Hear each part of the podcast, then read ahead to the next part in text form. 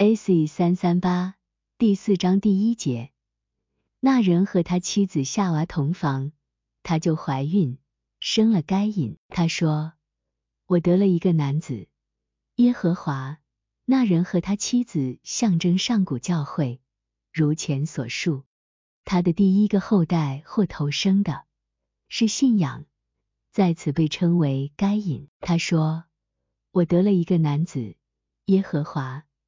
这话表示对那些被称为该隐者来说，信仰单独作为某事被他们认识并认可。A.C. 三三九在前三章已充分说明了那人和他妻子象征上古教会，这已毋庸置疑。当这个事实被接受，就明显看出这个教会所怀孕和生产的就是上文所指出的属性。对于上古家族来说，赐名并通过名字来代表事物，从而建立家谱，是很常见的事。教会的事情也有类似的情况，一个事物由另一个事物所孕育和产生，就像一代接着一代。所以在圣经中，与教会相关的事物常被称为怀孕、生产、后裔、婴孩、小子、儿子、女儿。少壮等等，圣经的先知书部分更是大量出现这样的表达方式。A.C. 三四零，至于他说：“我得了一个男子。”耶和华表示，对那些被称为该隐的人来说，信仰单独作为某事被他们认识并认可。可从本章开头部分看出，之前他们几乎不知道什么是信仰，但拥有对一切信仰的直接领受。当他们开始制定有关信仰的明确教义，那时他们提取所理解的内容，将其整理为教义，并称其为“我得了一个男子”。耶和华仿佛发现什么新东西，于是刻在心中的就这样成为事实的知识。古时人们给每个新事物取名。并根据名字所包含的意义来解释它们。例如，以实玛利的意思是耶和华听见他的苦情；流变的意思是耶和华看见我的苦情；西缅的意，摩西筑了一座坛，起名耶和华尼西，就是耶和华是我惊奇的意思。类似的，信仰的教义在此命名为我得了一个人，耶和华。或称该隐。A.C. 三四一第二节，他又生了他的兄弟亚伯。亚伯是牧羊的，该隐是种地的。教会的另一个产物是仁义，以亚伯和兄弟来表示。牧羊的象征践行仁义之善的人，种地的象征没有仁义的人。即便他们依靠与仁爱分离的信仰，其实是没有信仰的。A.C. 三四二，教会所孕并产出的无非是信仰与仁义，因此第二个生出的是仁义。雅各经利亚所生的儿子有类似的含义。流变象征信仰，西缅象征行出的信仰，立位象征仁义，因此立位支派担当祭司的职分，并代表了群羊的牧羊人。仁义，因为他是教会第二个生出的。被称为弟兄，并被命名为亚伯。A.C. 三四三，每个人都知道，牧羊的是那些践行仁义之善的人，因为这在旧约和新约圣经中都是常见的说法。引导和教导的人被称为牧羊人，被引导和被教导的人被称为羊群。不引导他人走向仁义之善，不教导人之善的。不是真正的牧羊人，而那些不被引导向善以及不学习良善的，不是羊群。从圣经中引用经文来证明以上就是牧人和羊群的含义，实在是举不胜举。仅举几例相关章节，例如，你将种子撒在地里，主必降雨在其上，并使地所出的粮肥美丰盛。到那时。你的牲畜必在宽阔的草场吃草，赛三十比二十三，此处的地所出的粮象征仁义，主耶和华必向牧人牧养自己的羊群，用膀臂聚集羊羔，抱在怀中，慢慢引导那乳羊小羊的。领约瑟如领羊群之以色列的牧者啊，求你留心听；坐在二基路伯上的啊，求你发出光来。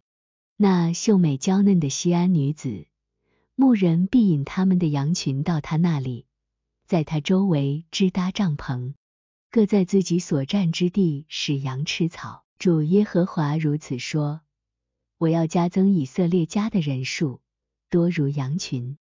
耶路撒冷在守节做祭物所献的羊群怎样多，照样荒凉的城邑必被人群充满，基达的羊群必聚集到你这里，你拜约的公羊供你使用。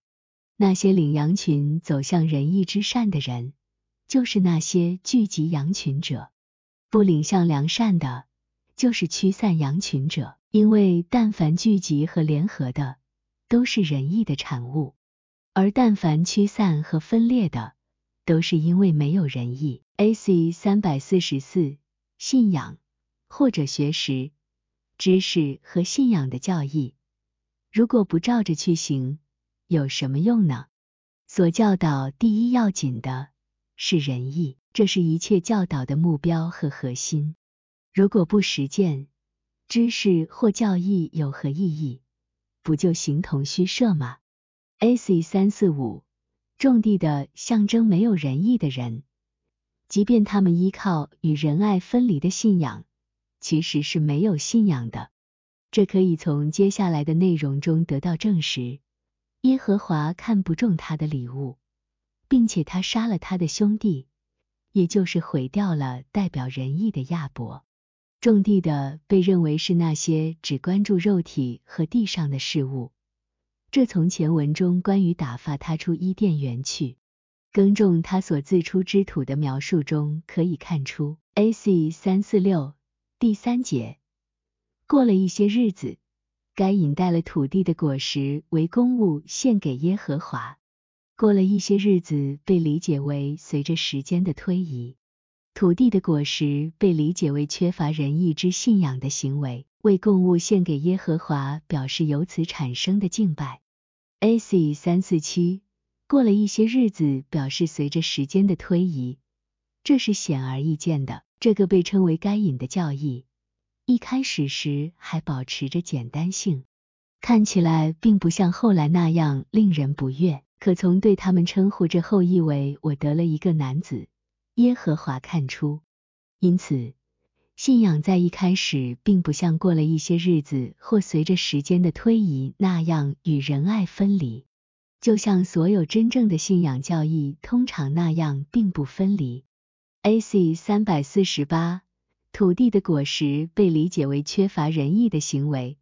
从随后的内容可以明白，缺乏仁义的行为实际上是没有信仰的行为，本质上是死的。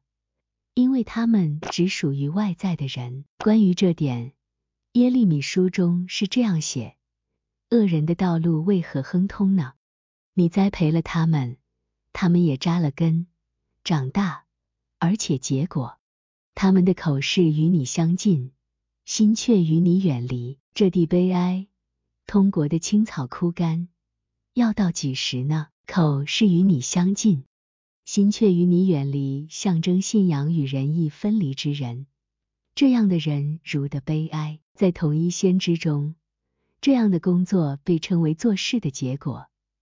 人心比万物都诡诈，坏到极处，谁能识透呢？我耶和华是鉴察人心、试验人肺腑的，要照个人所行的和他做事的结果报应个人。再如。这的因居民的缘故，又因他们行事的结果，必然荒凉。只不过这果子根本不是果子，是死的行为。这果与根的死亡是这样描述的：我从以色列人面前除灭亚摩利人，他虽高大如香柏树，坚固如橡树，我却上灭他的果子，下绝他的根本。再如。你必从地上除灭他们的果子，从人间灭绝他们的后裔。不过，源于仁义的行为是活的，往下扎根和向上结果就是这样的仁义。例如，由大家所逃脱于圣的，仍要往下扎根，向上结果。向上结果是指出于仁义而行。这样的果实还在同一先知书中被称为荣华茂盛的果实。到那日，耶和华发生的苗必华美尊荣，地的果实必为以色列逃脱的人显为荣华茂盛。在同一先知书还称之为拯救的果实。诸天哪，自上而低，穹苍降下公义，地面开裂，结出拯救的果实。使公义一同发生，这都是我耶和华所造的。A.C. 三四九，供物用来象征敬拜，这可从犹太教会的代表性的行为中看出。地里的初熟的果子以及其他一切出产，还有投生的祭品，各样的献祭都被称为供物。他们的敬拜就体现在这些事物中，因为所有这些都代表着天堂，并与主相关。透过这些供物，真正的敬拜的意义就显现出来。这对每个人来说都是显而易见的。若没有所代表的事物，代表又是什么呢？若没有内在，外在又是什么呢？不就是一个空壳和死物吗？外在通过内在，或者通过内在从主那里获得生命，因此可以确定。代表性教会中的一切供物都代表着对主的敬拜。蒙主怜悯，关于这些容后详述。供物总体上表示敬拜。先知书到处可见。例如，他来的日子，谁能当得起呢？他必坐下如炼净银子的，必洁净立位人，熬炼他们像金银一样。他们就凭公义献供物给耶和华。那时，犹大和耶路撒冷所献的供物必蒙耶和华应纳，仿佛古时之日，上古之年。凭公义献供物是内在的供物，就是立位人或圣洁的敬拜者所献上的。上古之年象征上古教会，古时之日象征古教会。再如，在我的圣山。就是以色列高处的山，所有以色列的全家都要侍奉我，我要在那里悦纳你们，向你们要公物和出熟的土产，并一切的圣物。供物和出熟的土产，并一切的圣物，同样是通过来自主的仁义而被圣化的行为。再如，祈祷我的，必从古时和外来，给我献供物。古时象征那些拥有天堂之物的人，这些天堂的事物是仁爱、仁义和义行。A.C. 三五零第四节，亚伯也将他羊群中头生的和羊的脂油献上。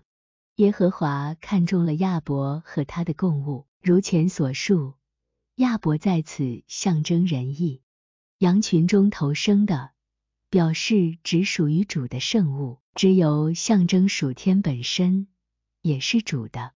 耶和华看中了亚伯和他的供物，仁义的事物以及一切基于仁义的敬拜为主所悦纳。A.C. 三百五十一，亚伯象征仁义，之前已做解释，仁义就是是对邻舍的爱与怜悯，因为那些像爱自己一样爱他人的人。当看到他人受苦时，也会对他们表示同情，就像对自己那样。A.C. 三五二，羊群中投生的象征只属于主的圣物，这可从代表性教会的投生之物得知。所有这些都是圣坛物，因为他们都指向主，他是唯一的投生子。仁爱和由此产生的信仰是投生的，一切爱都是主的。人类并无丝毫，因此主是唯一投生的。这在古代教会中，通过人与牲畜的投胎被献给耶和华来表示。关于立位之派，它的内在意义代表仁爱，尽管它比内意为信仰的流变或西绵晚出生，却取代所有投生的被设为祭司。就主之人的本质而言，他是所有人当中投生的或长子。因此，大卫在诗篇中说：“他要称呼我说，你是我的父，是我的神，是拯救我的磐石。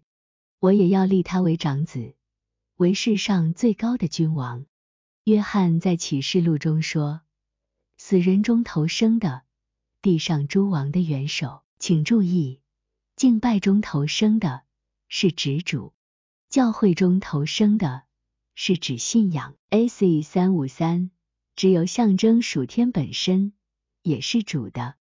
属天的是一切属于仁爱的，当信仰是出自爱的，它也是属天的。仁义是属天的。”一切仁义之善是属天的，所有这些皆以献祭时的各种脂油来代表，特别以肝上的脂油与肝上的网子、腰子上的脂油、盖脏的脂油和脏上所有的脂油等等来象征。它们被分别为圣，并焚烧在祭坛上，它们因而被称为馨香火祭的食物，献给耶和华。正因如此。犹太人被禁止吃任何生兽的脂油，如此禁令被称为世世代代永远的定例。因为犹太教会不承认任何内在的事物，更不承认任何属天的事物，所以被禁止吃脂油。脂油象征属天的事物，还象征出于仁义所行之善。可从先知书中看出，你们为何平银买那不足为食物的？用劳碌得来的买那不使人饱足的呢？你们要留意听我的话，就能吃那美物，得享肥甘，心中喜乐。我必以肥油使祭司的心满足，我的百姓要因我的恩惠知足。很明显，上述的肥甘、肥油并非真的这些东西，而是属天之属灵的良善。我的心就像饱足了骨髓肥油。我也要以欢乐的嘴唇赞美你。类似的，此处的肥油象征属天的事物，因为这里说心得饱足；欢乐的嘴唇象征属灵的事物。出熟之物是地里头生的，因此也被称为之油。属天的事物的属类与种类不计其数，在摩西说给会众的一首诗歌中，大体上描述如下：牛的奶油。羊的奶，羊羔的脂油，巴山的粽子，山羊的脂油，小麦的渗汁。你要喝葡萄的血，不要甚杂。若无内在意义，无人知晓其中表达的意义何在。没有人能知道牛的奶油、羊的奶、羊羔的脂油、公羊和山羊的脂油、巴山的粽子、小麦的渗汁。葡萄的血到底是何意？事实上，这里提及的每一样事物都象征着属天事物的属类与种类。A.C. 三五四，耶和华看中了亚伯和他的供物，是指仁义的事物以及一切基于仁义的敬拜为主所悦纳。在之前解释亚伯和他的供物时，已作说明。A.C. 三五五第五节。只是看不中该隐和他的供物，该隐就大大地发怒，沉下脸。如前所述，该隐用来象征与仁爱分离的信仰，或者信仰可以被分离出来的教义。前文已说明，看不中他的供物，表示他的敬拜不被接受。该隐就大大地发怒并沉下脸，表示内在发生变化。发怒表示仁义已离去。脸表示内在经历改变，就说沉下。A.C. 三五六，该引用来象征与仁爱分离的信仰，或者信仰可以被分离出来的教义。接下来，看不中他的供物，表示他的敬拜不被接受，如之前所述。A.C. 三五七，该引就大大地发怒，象征仁义已离去。这可从后面讲述他杀了他兄弟亚伯一事看出，因为亚伯表示仁义，发怒是一种普遍的情感，源于一切与自我之爱及其欲望相违背的事物。这在恶灵的世界中，这一点显然可以感知到，因为那里普遍存在着对主的愤怒。因为恶灵的心中没有任何爱，只有恨。任何东西，只要不支持对自我和世界的爱，都会引发对立，通过发怒表现出来。圣经中的发怒、愤怒，甚至恼恨等字眼，常与耶和华一同提及，但这些都是人的，被归于主，是因为看起来是这样的。就像大卫诗篇中所说，他使猛烈的怒气和愤怒、愤恨、苦难成了一群降灾的使者，临到他们。他为自己的怒气修平了路。不阻止他们的生命死亡。其实耶和华并没有降怒于任何人，而是人自招愤怒；也未曾差遣下一群降灾的使者，而是人自行招惹灾难。因此，还补上一句：他为自己的怒气修平了路，不阻止他们的生命死亡。于是，以赛亚书中说：人都必归向他。凡向他发怒的，必致蒙羞。因此，明显看出，怒象征邪恶，或者同样的说法，离弃了仁义。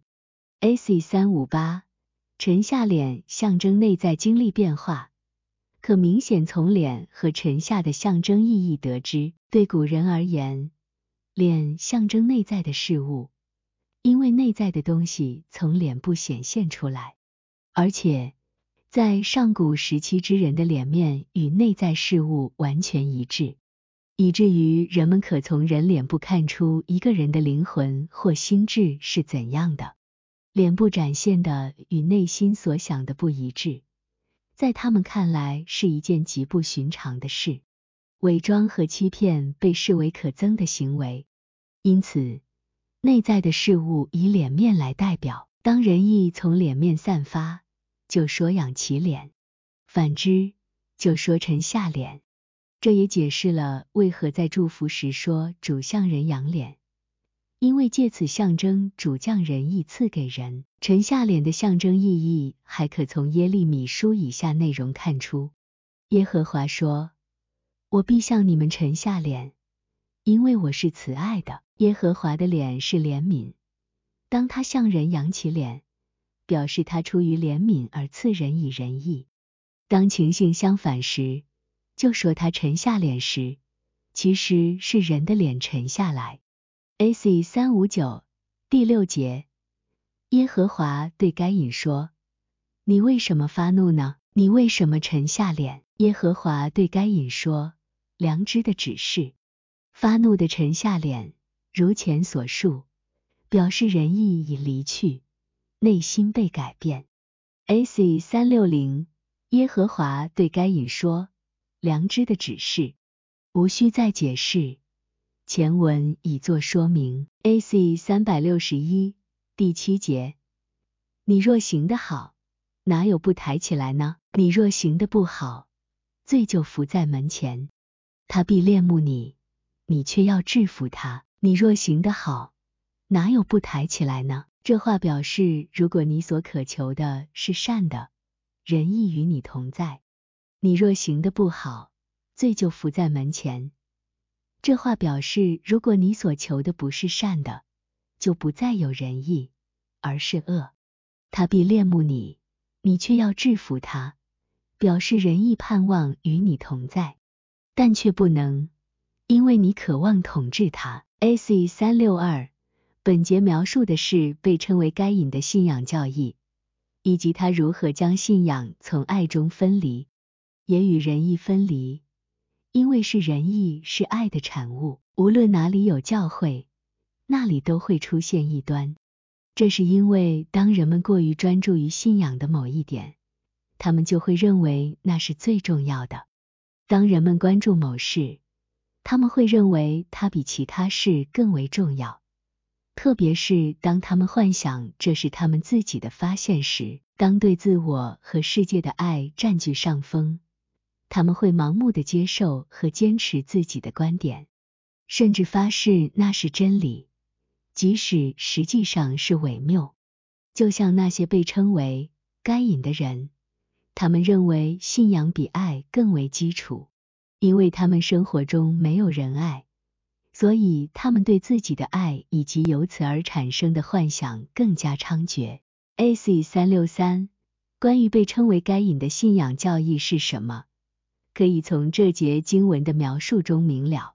从这节经文的后半部分，我们可以看出，仁义本可以与信仰并存，但它应该是主导的，而不是信仰。因此，首先说的是你若行得好，哪有不抬起来呢？这意味着，如果你有良善的意愿，仁义就可能存在。在内在意义上。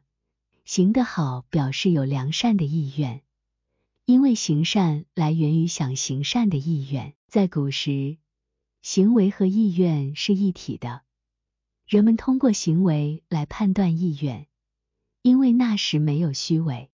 从之前关于脸的描述中，我们可以知道，扬起脸意味着拥有仁义，而沉下脸则是与之相反。A.C. 三六四，其次。接着说，你若行的不好，罪就伏在门前。这话表示，如果你所求的不是善的，就不再有仁义，而是恶。谁都能看出，罪就伏在你门前，是指恶预备好并渴望进入。因为哪里没有爱，哪里就有恨，毫无怜悯，从而尽是恶。罪总体上象征魔鬼。当人没有仁义时，魔鬼和他的同伙随时待命进入，只有一件事能将魔鬼及其同伙赶出门外，那就是对主和对邻舍的爱。A.C. 三六五第三，接着说，他必恋慕你，你却要制服他。仁义盼望与信仰共存，但因为信仰想要主宰仁义，所以不能实现，这违背了正常的次序。只要信仰想要主宰，它就不是真正的信仰。一旦仁义占统治地位，它才是真正的信仰。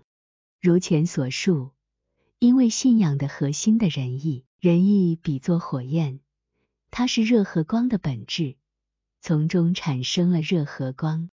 分离的信仰只是那光，当缺乏火焰之热时，尽管还是光，却如严冬之光。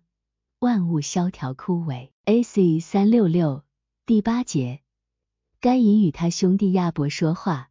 他们在田地的时候，该隐起来反对他兄弟亚伯，把他杀了。该隐与他兄弟亚伯说话，表示持续一段时间。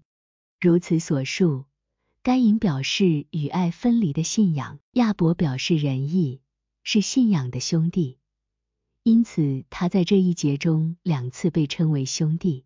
田地象征所有的教义。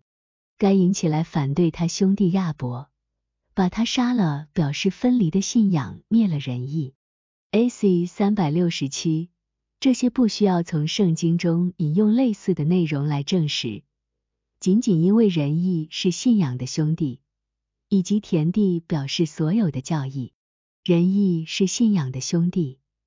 每个人都可以从信仰的性质或本性中看出看出，二者的兄弟关系也曾通过以扫和雅各来代表，这也是他们争夺长子权柄和随之而来的统治权的原因。这样的关系还通过他玛从犹大所得的儿子法勒斯与谢拉来代表。再一次涉及长子名分的纠纷，以法莲与马拿西也是代表这层关系。同样的，这也涉及到长子权和随之而来的统治权。圣经中还有其他类似的例子。实际上，信仰与仁义都是教会的产物。信仰被称为一个男子，正如本章第一节中该隐所代表的；而仁义则被称为一个兄弟。在阿摩西书一章九节中。信仰与仁义的联合被称为弟兄的盟约，与该隐和亚伯的象征意义类似的是雅各和以扫之争。雅各也是渴望取代他兄弟以扫之位。从河西阿书相关经文明显可见，必照雅各所行的惩罚他，按他所做的报应他。他在腹中抓住哥哥的脚跟。不过，以扫或以扫所代表的仁义，最终却并未掌权。可从他们的父亲以撒的预言中看出，你必依靠刀剑度日，又必侍奉你的兄弟，到你强盛的时候，必从你景象上挣开他的恶。或者，换句话说，由以扫代表的外邦人教会或新教会，和由雅各代表的犹太教会，这就是为什么经常说各国将认出他们为兄弟，出于同样的意思。在外邦人中的教会或初期教会中，出于仁义，所有人都被称为弟兄。主称那些听了道而遵行的人为弟兄。那些听了道的人，是那些拥有信仰的人；那些遵行的人，是那些有仁义的人。但那些听到或说他们有信仰，但不践行或没有仁义的人，并不是弟兄。主把他们比作愚笨的人。A.C. 三百六十八，田地象征教义，因而所有关于信仰与仁义的教义，这可从圣经中看出。例如，我在田地的山啊，我必使你的财富，你全部的财宝成为掠物。此处的田地象征教义，财富与财宝象征信仰的灵性财富。也就是构成信仰教义的事物，在同一先知书，黎巴嫩的雪从田地的磐石上岂能断绝呢？关于西安，当信仰教义不再存在，就说他必被耕种，像一块田。还有，他将那地的种子栽于肥田里，这里所指的是教会和教会的信仰，有种子种在里面，所以教义被称为田地。在同一先知书中，田野的树木都必知道我耶和华使高树矮小。还有田荒凉，地悲哀，因为五谷毁坏，新酒干竭，油也缺乏。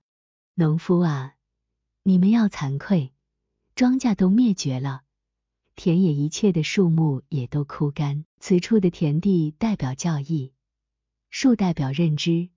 农夫代表在其中耕耘之人。再如，愿田和其中所有的都欢乐。那时，林中的树木都要在耶和华面前欢呼。很明显，田无法欢乐，林中的树木也不会欢呼。这些都是讲人的内在方面的事情，也就是关于信仰的知识。再如，这地悲哀，田地的青草枯干。要到几时呢？这里并非讲的与青草的悲哀，而是人处于被荒废的状态时，内在的情形就是如此情形。类似的经文还出现在以赛亚书中：大山小山必在你们面前发声歌唱，田地的树木也都拍掌。主在预言一个时代的结局时，也称信仰的教义为那时，两个人在田里取去一个。撇下一个，此处的田地用来代表信仰的教义，真实的或错误的皆在其中。正因田地象征教义，但凡接受信仰的种子，无论是人、教会或这个世界，也可被称为田地。A.C. 三百六十九。因此，现在接下来要探讨的是，他们在田地的时候。该引起来反对他兄弟亚伯，把他杀了是什么意思？即当信仰和仁义都来自教义时，与爱分离的信仰禁不住轻视仁义，并灭绝了他。这好比今时有人认为仅凭唯信就可得救，不在于践行仁义的行为，他们实际上就在否定仁义，尽管他们知道并口头上承认，如果没有爱。信仰就不会有拯救的效果。A.C. 三七零第九节，耶和华对该隐说：“你兄弟亚伯在哪里？我不知道，我岂是看守我兄弟的吗？耶和华对该隐说，表示某种来自内在的直接领受，说的是关于仁义或兄弟亚伯的事。他说：“我不知道，我岂是看守我兄弟的吗？”表示他是仁义为微不足道，不想为之服务，因此他完全拒绝了任何与仁义相关的东西，这成为他们的教义。A.C. 三百七十一。上古之人以耶和华说话来表示直意领受，因为他们知道是主会赋予他们直接领受的能力。只有以爱为首要原则时，这种直接领受的能力才能维持。当对主的爱，因而对邻舍的爱消退时，这种直接领受也就消失。所存之爱的程度决定了他们拥有直接领受的程度。这种直接领受是上古教会特有的。当信仰从爱分离后，正如洪水之后的人，仁义便需要通过信仰被赋予人。良知接着取代直接领受，它也是内在的指示，不过是另一种方式的指示。关于这点，盟主怜悯容后再述。当良知给予指示时。在圣经中同样被说成耶和华说话，因为良知是基于圣经中的启示和知识形成的。当圣经说什么或指示什么时，实际上就是主说话。因此，即便是今天，当涉及良知或信仰的话题时，没有什么比说主说更为常见了。A.C. 三七二是看守的表示服饰。类似于犹太教会中所说的看门的或门卫，信仰被称为仁义的看守者，是因为信仰应当服侍仁义。被称为该隐的教义却坚持信仰必须掌权这一原则。A.C. 三七三第十节，耶和华说：“你做了什么事呢？你兄弟的血有声音从土地里向我哀告，兄弟的血有声音。”对仁义的暴行写的哀告表示罪行，土地在此象征分裂或异端。A.C. 三七四写的声音象征对仁义的暴行。圣经中有多处类似的表达，在那里声音被理解为所有指控的事物，写象征一切罪，尤其是恨。谁若恨他的兄弟，便是在他自己的内心里杀他。正如主所教导的，你们听见有吩咐古人的话，说不可杀人，又说凡杀人的难免受审判。只是我告诉你们，凡向弟兄动怒的难免受审判；凡骂弟兄是拉家的，难免工会的审断；凡骂弟兄是魔力的，难免地狱的火。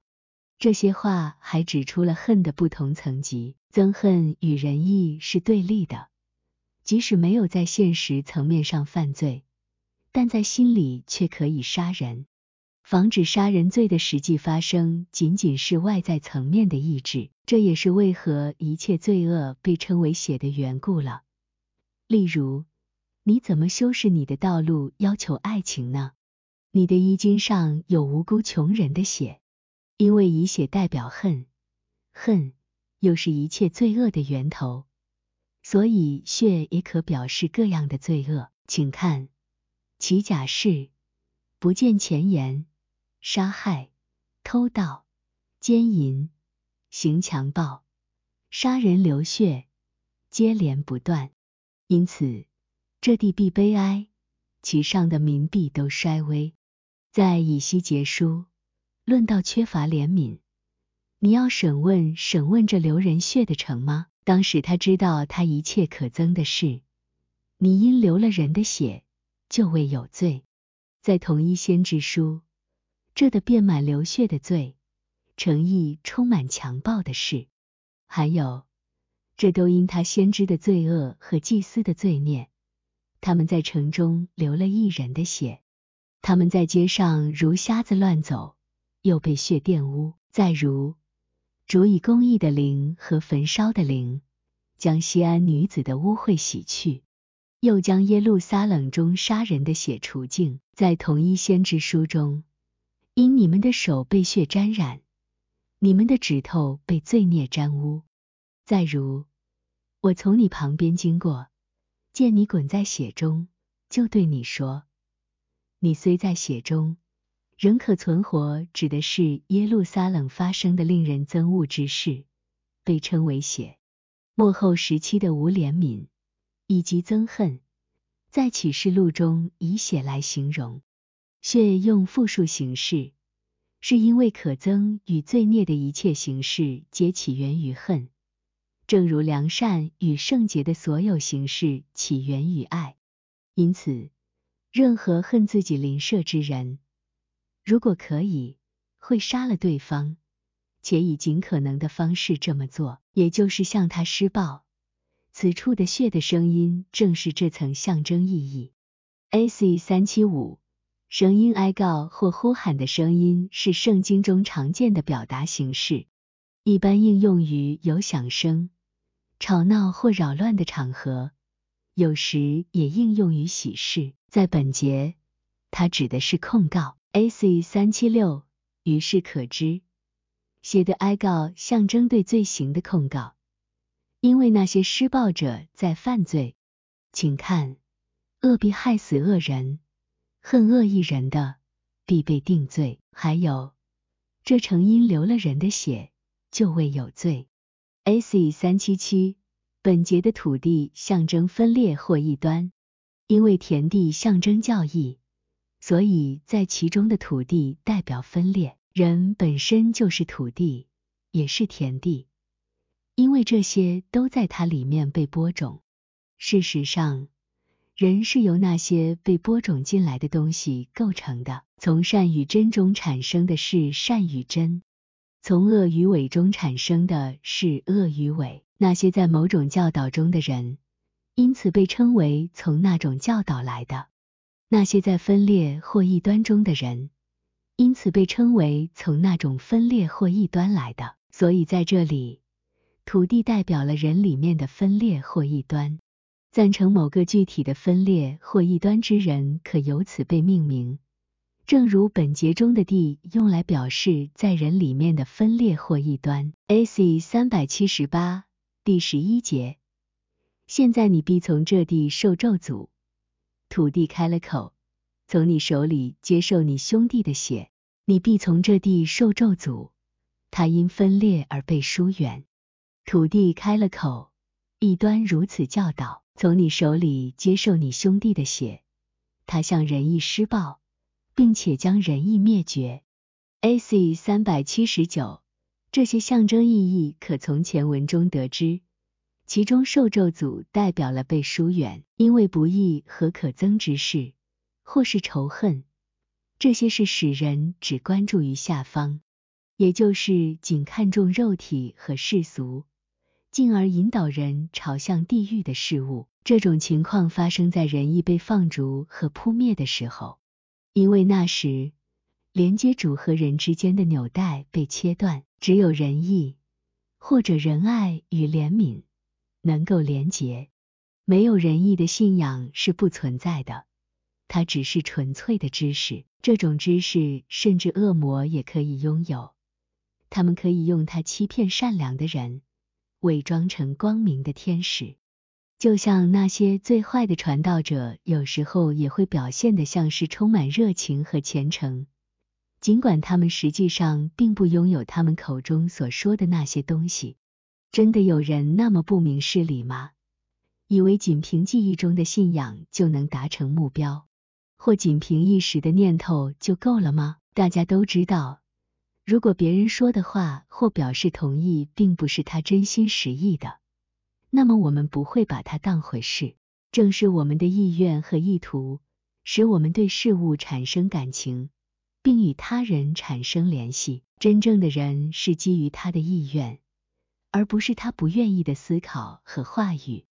从我们的意愿中，我们展现了自己的性格和品性。如果一个人的想法是善的，那他的想法里就充满了信仰的本质或者仁义。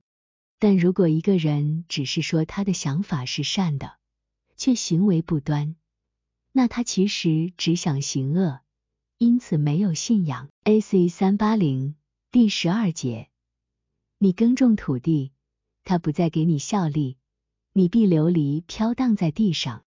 耕种土地表示培养这样的分裂或异端，他不再给你效力，表示不结果实。你必流离飘荡在地上，表示不知道什么是善和真。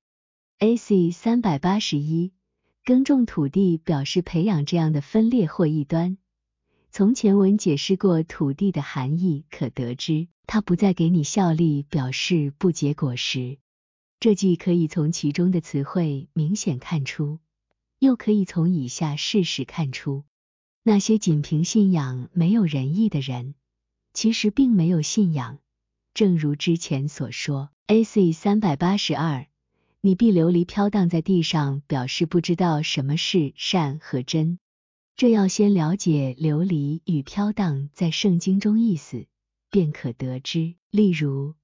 先知与祭司在街上如瞎子流离，又被血玷污，以致人不能摸他们的衣服。此处的先知指那些教导者，祭司只那样照此生活者。在街上流离，表示不知道什么是真和善。还有，这块地有雨，那块地无雨，无雨的就枯干了。这样，两三成的人流离到一城去找水。却喝不足。此处的这块地有雨，象征性表示有仁义的信仰教义；那块地无雨，则表示信仰教义中没有仁义。流离到一城去找水，表示表示寻求真理。在河西阿书中，以法莲受责罚，根本枯干，必不能结果。我的神必弃绝他们，因为他们不听从他。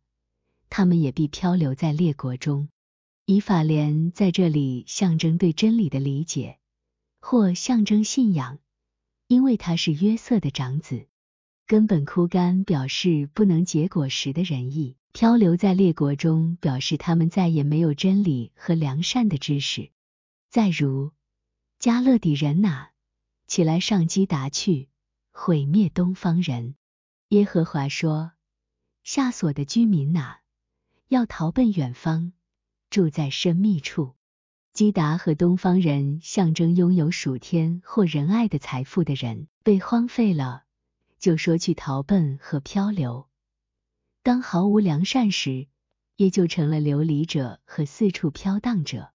下所的居民象征对属灵或性的财富的拥有，说他们住在深密处，意味着毁灭。再如。你所有的官长一同逃跑，都为弓箭手所捆绑。他们本是逃往远方的。这些话论及意象谷的末世，妄想没有仁义也可以有信仰。这也就解释了接下为第十四节中所说的流离飘荡者，就是那些坚称有信仰却没有仁义的人，事实上不知道任何良善与真理。A.C. 三八三。第十三节，该隐对耶和华说：“我的罪孽太大，无法被赦免。”该隐对耶和华说，表示对罪恶的供认。这种认罪来自内心痛苦。我的罪孽太大，无法被赦免，因此而陷入绝望。A.C. 三八四，由此可见，在该隐身上还有一些良善存留。不过这些仁义之善后来全然灭绝。A.C. 三八五第十四节，看哪，你今日赶逐我离开这土地的表面上，从你的面前隐藏，我必在地上成为流离飘荡的人。凡遇见我的，必杀我。赶逐我离开这土地的表面上，表示与教会的所有真理分离；从你的面前隐藏，表示与仁爱之信仰的良善分离。在地上成为流离飘荡的人，表示不知道什么是真与善。凡遇见我的必杀我，表示一切邪恶与伪谬将摧毁他。A.C. 三八六赶逐我离开这土地的表面上，表示与教会的所有真理分离。从其中土地的含义得知，它的真实意义是教会或者教会之人。从这个出发点来看。还表示教会所声称的任何事物，谓语的描述是由主体决定的，因此那些持守错误信仰或者分裂或异端者，也被称为土地。然而，在此的赶逐我离开这土地的表面上，表示不再处于教会的真理之中。A.C. 三百八十七，从你的面前隐藏，表示与仁爱之信仰的良善分离。可从耶和华的脸面的含义得知，如前所说，耶和华的脸面是怜悯，由此派生了所有仁爱之信仰的良善。因此，信仰的良善在此通过面来表示。A.C. 三百八十八，置在地上成为流离飘荡的人，表示不知道什么是真与善，在前文已作说明。A.C. 三百八十九，凡遇见我的必杀我，表示一切邪恶与伪谬将摧毁他，这是先前发生之事的结果。具体情形是这样的：当一个剥夺了自己的仁义。于是自行与主分离，唯有仁义或对邻舍的爱和怜悯，是连结人与主的纽带。没有仁义就会产生断裂，一旦发生断裂，人就全然被他自己或自我所掌控。在这种情况下，凡他所想的尽是伪谬，凡他所愿的尽是邪恶，这样就把人杀了。或者使他彻底失去生命的因素。A.C. 三百九十，那些生活在邪恶与伪谬中的人，一直怀着恐惧，害怕被杀害。摩西在立位记中这样描述：你们的地要成为荒场，你们的诚意要变为荒凉。至于你们剩下的人，我要使他们在仇敌之地胆战心惊。叶子被风吹的响声，要追赶他们。他们要逃避，像人逃避刀剑，无人追赶。他们要彼此撞跌，像在刀剑之前。在以赛亚书中，诡诈的行诡诈，诡诈的大行诡诈，躲避恐惧声音的必坠入陷坑，从陷坑上来的必被网罗缠住，罪过在其上沉重，必然塌陷，不能复起。还有。我要使恐吓从四周的人中临到你们，你们必被赶出。个人一直前往，没有人收据逃民。再如，我们要骑马奔走，所以你们必然奔走。又说，我们要骑飞快的牲口，所以追赶你们的也必飞快。一人赤喝，必仅千人逃跑；五人赤喝，你们都必逃跑。在这些经文以及圣经其他地方，那些在伪谬和邪恶中的人被形容为逃亡和害怕被杀的，因为没有一个人保护他们，所以害怕每一个人。在伪谬和邪恶中的任何人都恨他们的邻舍，以致他们会彼此相残。A.C. 三百九十一，那些活在伪谬和邪恶中的人感到普遍的恐惧。这一点可以从来生中的恶灵身上得知。那些剥夺了自己一切仁义的人，四处流浪逃亡。他们无论去到哪里，譬如进入某些团体，那些团体从他们一到达就立即感知到他们是什么样的人。这种感知是在来生中赋予的。他们不仅被驱逐，而且受到严重的惩罚。如果可能的话。他们甚至想杀死对方，他们更喜欢惩罚和折磨别人，以此来获得最大的乐趣。之所以如此，还因为一个尚未提示的奥秘：邪恶与伪谬自身就是原因。因为任何人想要他人怎样，最终必将返回于自身。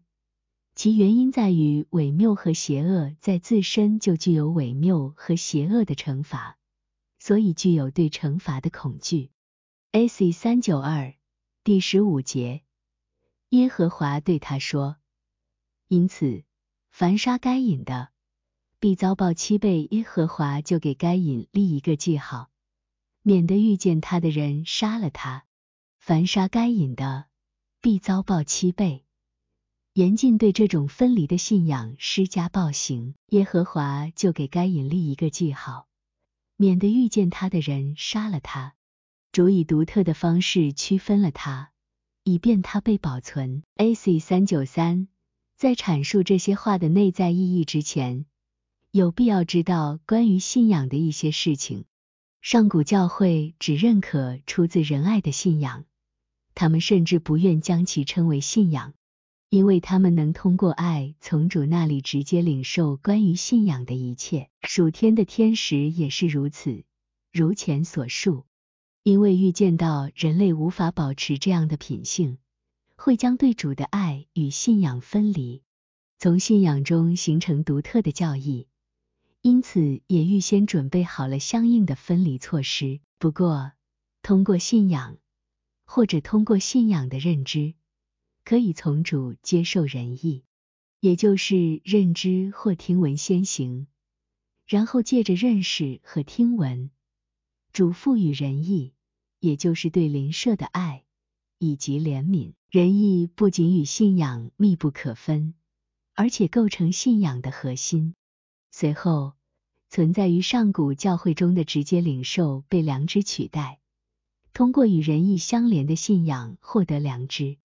就不是只是什么是真，而是只是他们为真。这个事实之所以为真，是因为主在圣经中说过他们是真的。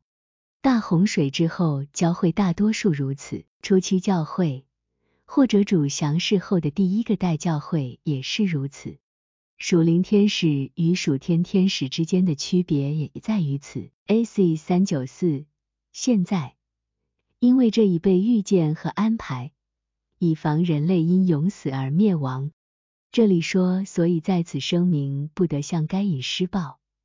该隐代表与仁义分离的信仰，并且在他身上立了一个记号，也就是主以一种独特的方式将它区分开来，以便它得以留存。这些观点是至今为止尚未揭开的奥秘。这正是主在马太福音中论到婚姻以及论到阉人时要表达的意思。因为有生来是阉人，也有被人阉的，并有为天国的缘故自阉的。这话谁能领受，就可以领受。处于天堂婚姻之中的人，被称为阉人，生来是阉人的。好比属天天使那样的人，被人阉的，指的是像属灵天使那样的人。自阉的好比天使灵，行事不是出于仁义，而是出于顺从。A.C. 三九五，凡杀该隐的，必遭报七倍。严禁对这种分离的信仰施加暴行。这可从该隐与妻的含义得知，因为该隐象征分离的信仰。七象征神圣不可侵犯。众所周知，数字七被视为神圣，是因为六日造人，第七日成为属天人。这一日是和平、平安，是安息日。这个数字因而在犹太人教会的仪式中频繁出现，在哪里都被赋予神圣，并且。时间上或大或小的时期被分为若干个期，一个期就是一个星期。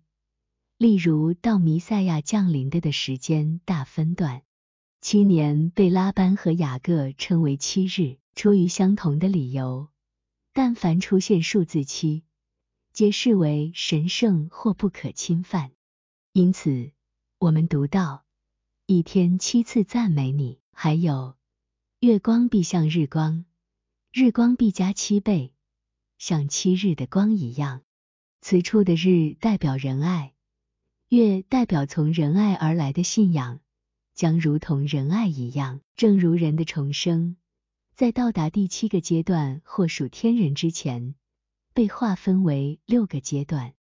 荒废到毫无属天成分存留的阶段也分为六个。犹太人多次被掳也用来代表这个意思。最后一次被掳到巴比伦为七个十年期，也就是七十年。圣经中还数次声明，土地要在安息年的安息，还以尼布甲尼撒来表达这层意义。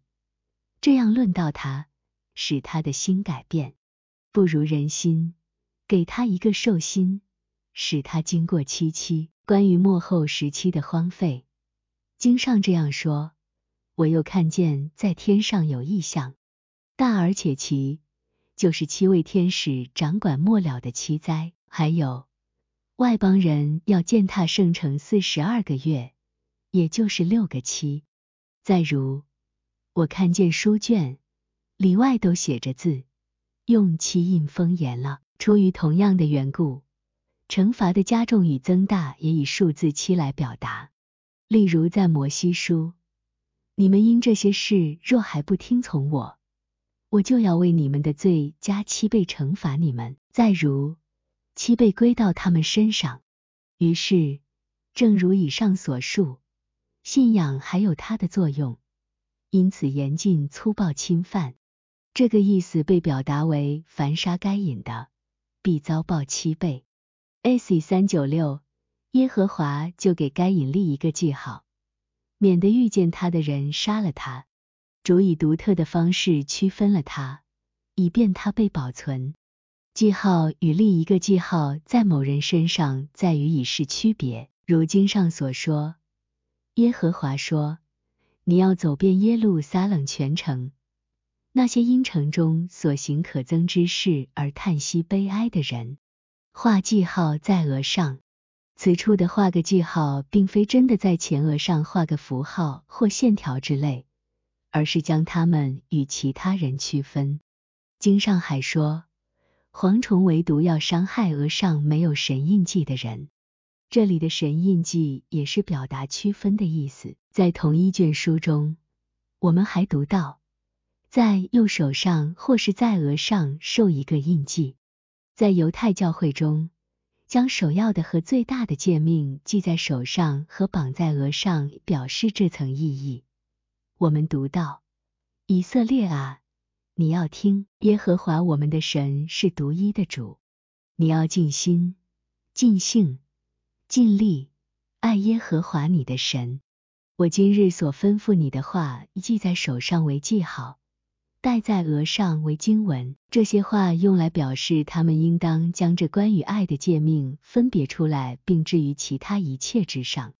在手和额上做记号，就是这个意思。在以赛亚书，我必将万民万族原文是舍俱来，看见我的荣耀，我要显记号在他们中间。在诗篇，求你向我转脸，连续我。将你的力量赐给仆人，求你婢女的儿子，求你向我显出恩待我的凭据或记号，叫恨我的人看见便羞愧。从以上引用的经文可清楚看出记号所表示的意义。不要别以为真的立了什么记号在某个叫该隐的人身上，圣经的内意所体现的与字义完全不同。A.C. 三九七第十六节。于是该隐离开耶和华的面，去住在伊甸东边挪的之地。该隐离开耶和华的面，表示与仁爱之信仰的良善分离；居住在挪的之地，表示在真理和良善之外。伊甸东边表示靠近心智的理智部分，先前靠近的是仁爱。A.C. 三九八，该隐离开耶和华的面，表示与仁爱之信仰的良善分离。在先前第十四节的解读中已说明，住在挪的之地表示在真理和良善之外。这可从挪的象征流浪者与逃亡者得知。流浪者与逃亡者代表某人已放弃真理和良善，这在前文也已阐明。伊甸东边是靠近心智的理智部分，这是一个曾经由仁爱主治的地方。或者靠近心智的理性部分，这是一个曾经由仁义主导的地方。东边象征主，伊甸象征仁爱。对上古教会之人来说，构成心智的意志和理智是一个整体。意志是一切，以至于理智是属于意志的。出于这个原因，在属于意志的仁爱与属于理智的信仰之间没有区分。因为仁爱是一切，信仰是属于仁爱的。但在信仰从仁爱中分离之后，就像那些被称作该隐者所为，不再有任何意志占据统治地位，而是理智取代了意志的位置，即信仰取代了仁爱，在心智中成为统治者。就说该隐住在伊甸东边，正如之前说过，以独特的方式将信仰区分开来，或者说立一个记号，以便为人类保留来它的功用。